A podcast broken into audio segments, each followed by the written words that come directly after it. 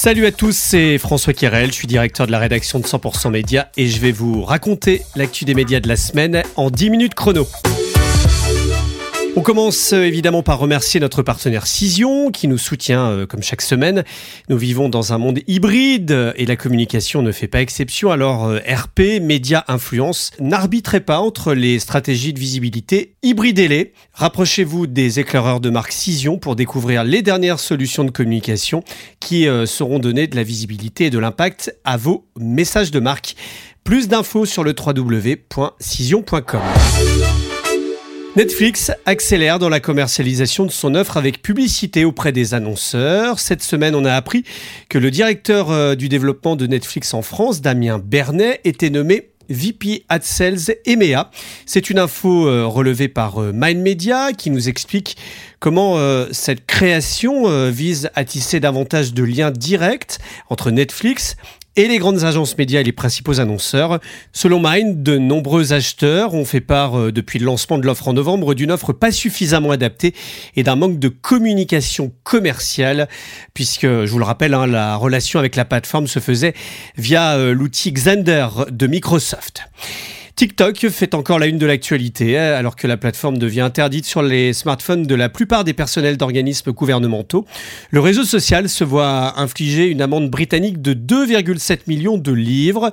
Stratégie consacre la une de son magazine cette semaine avec cette enquête. TikTok, pourquoi tant de haine Comme nous l'explique le directeur de la rédaction euh, dans son édito, tout le monde est fan du réseau social chinois.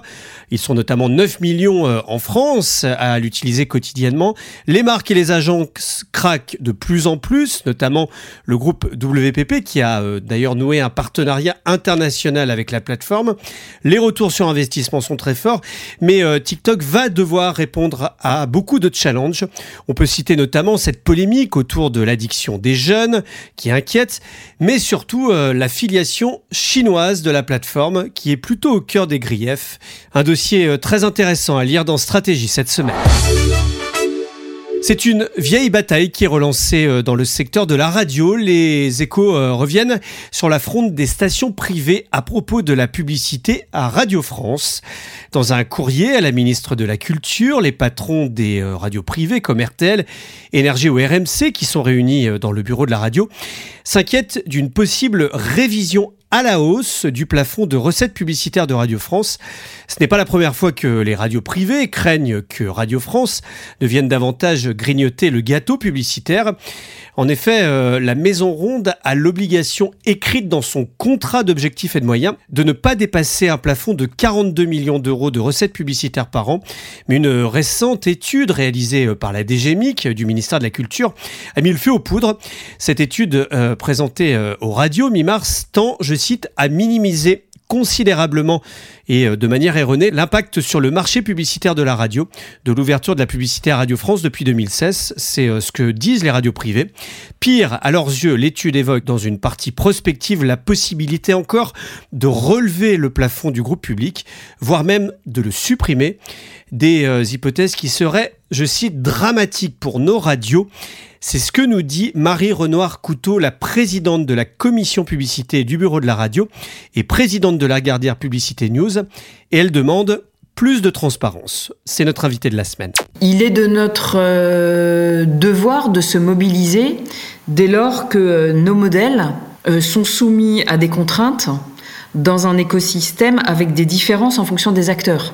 Là où le BDR est très utile, c'est qu'en fait, il fédère les énergies pour plaider pour un meilleur encadrement des pratiques de Radio France et que les actions et les évolutions de marché qui sont euh, euh, tout à fait euh, possibles et nécessaires soient faites en concertation avec les différents acteurs.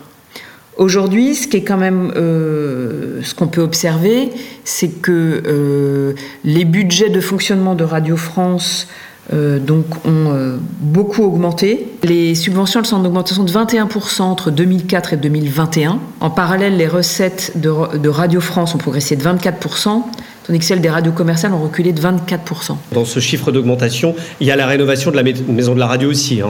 Oui, mais c'est un unique et même sujet. Le cadre de travail fait partie de l'instrument de travail. Entre Radio France qui bénéficie d'un droit de préemption dans l'accès des fréquences, qui est soumise à des règles beaucoup moins contraignantes que les radios privées, avec aucune obligation de programmation, euh, des radios qui peuvent modifier leur format librement sans tenir compte de l'impact sur les équilibres en place et sans avis de l'ARCOM, le fait qu'ils aient accès depuis 2016 légalement à la publicité et que cette, cette part elle ne cesse de croître 6% en 2016, 9% en 2021. Je pense que l'ensemble des radios privées sont en droit euh, de demander aux régulateurs bah, de la concertation et du dialogue pour que les équilibres puissent être préservés et qu'on puisse euh, maintenir des radios privées saines et viables.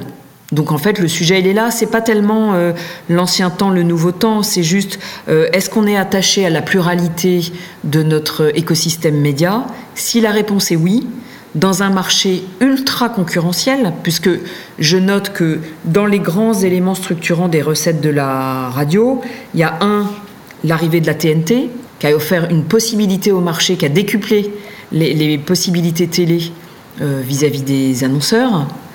Deux, l'ouverture de la distribution à la télé, hors promotion d'accord, mais il y a quand même eu toute une part des budgets qui étaient dévolus à la radio qui ont migré en télé, puis ensuite Radio France. Donc toutes ces étapes, on voit bien que voilà, c'est euh, l'évolution de nos marchés, mais à un moment, dans la préservation des équilibres, je pense qu'on est tout à fait euh, légitime et dans notre rôle dès lors qu'on demande euh, à avancer en concertation pour préserver les grands équilibres. En quoi euh, Radio France, qui aujourd'hui, euh, je crois, en a fait un de ses objectifs de développement, veut croître sur le digital, Qu'est-ce que vous demandez à ce niveau-là? Est-ce qu'ils doivent être encadrés de la même façon, bah, sachant que derrière, le, numérique est quand même totalement dérégulé aujourd'hui Oui, parce qu'on demande, en fait, c'est la même chose, c'est de la transparence. On sait que le marché de l'audio digital est un marché en forte croissance, très porteur que les possibilités de production euh, euh, de l'offre numérique délinéarisée de Radio France sont sans commune mesure avec nos capacités à nous. Tant mieux pour le grand public. Hein. C'est très curieux qu'on oublie une partie du marché publicitaire euh, dans l'histoire.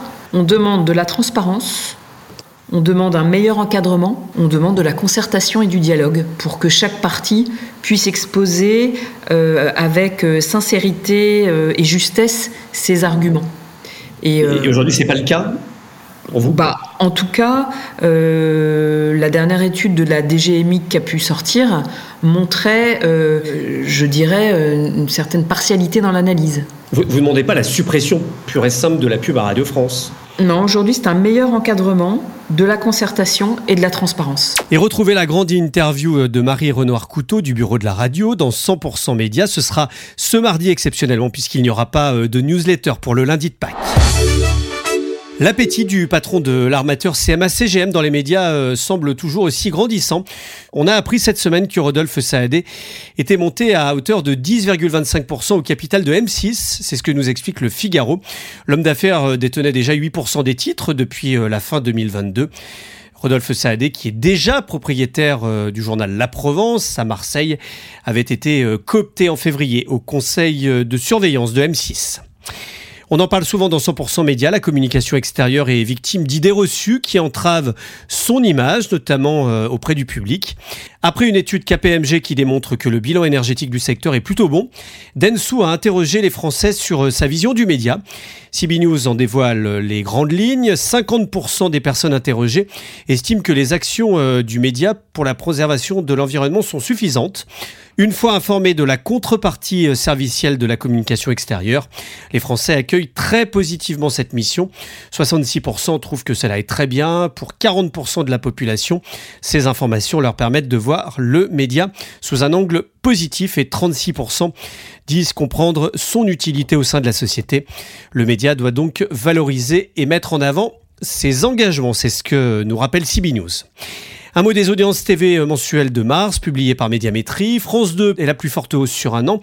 BFM TV, plus forte baisse. C'est ce que relève Écran Total. La chaîne de France TV a bénéficié notamment euh, des bonnes audiences du tournoi destination de rugby. La chaîne C8 enregistre la deuxième plus forte progression euh, sur un mois, dopée notamment par des audiences au plus haut depuis 2017 de son programme phare Touche pas à mon poste. L'émission semble bénéficier des polémiques régulières. On en parle également dans 100% Média. Un mot euh, d'agenda avec euh, cet événement euh, organisé par Webedia ce mercredi 12 avril autour de la culture du live stream. Une matinée qui aura lieu à l'Élysée Biarritz à Paris. On va analyser notamment le phénomène du live stream avec des audiences qui explosent comme celle de Twitch. Webedia qui réunit des experts et des créateurs du contenu. Plus d'infos sur notre site internet 100% Média. On est partenaire. C'est la fin de cet épisode. Merci de nous avoir suivis. On se retrouve vendredi prochain dès 7h du matin sur toutes vos plateformes d'écoute. Merci également à notre partenaire Cision qui nous soutient euh, depuis le début de ce podcast. Cet épisode a été euh, préparé par la rédaction de 100% Média. Réalisation Romain Burja.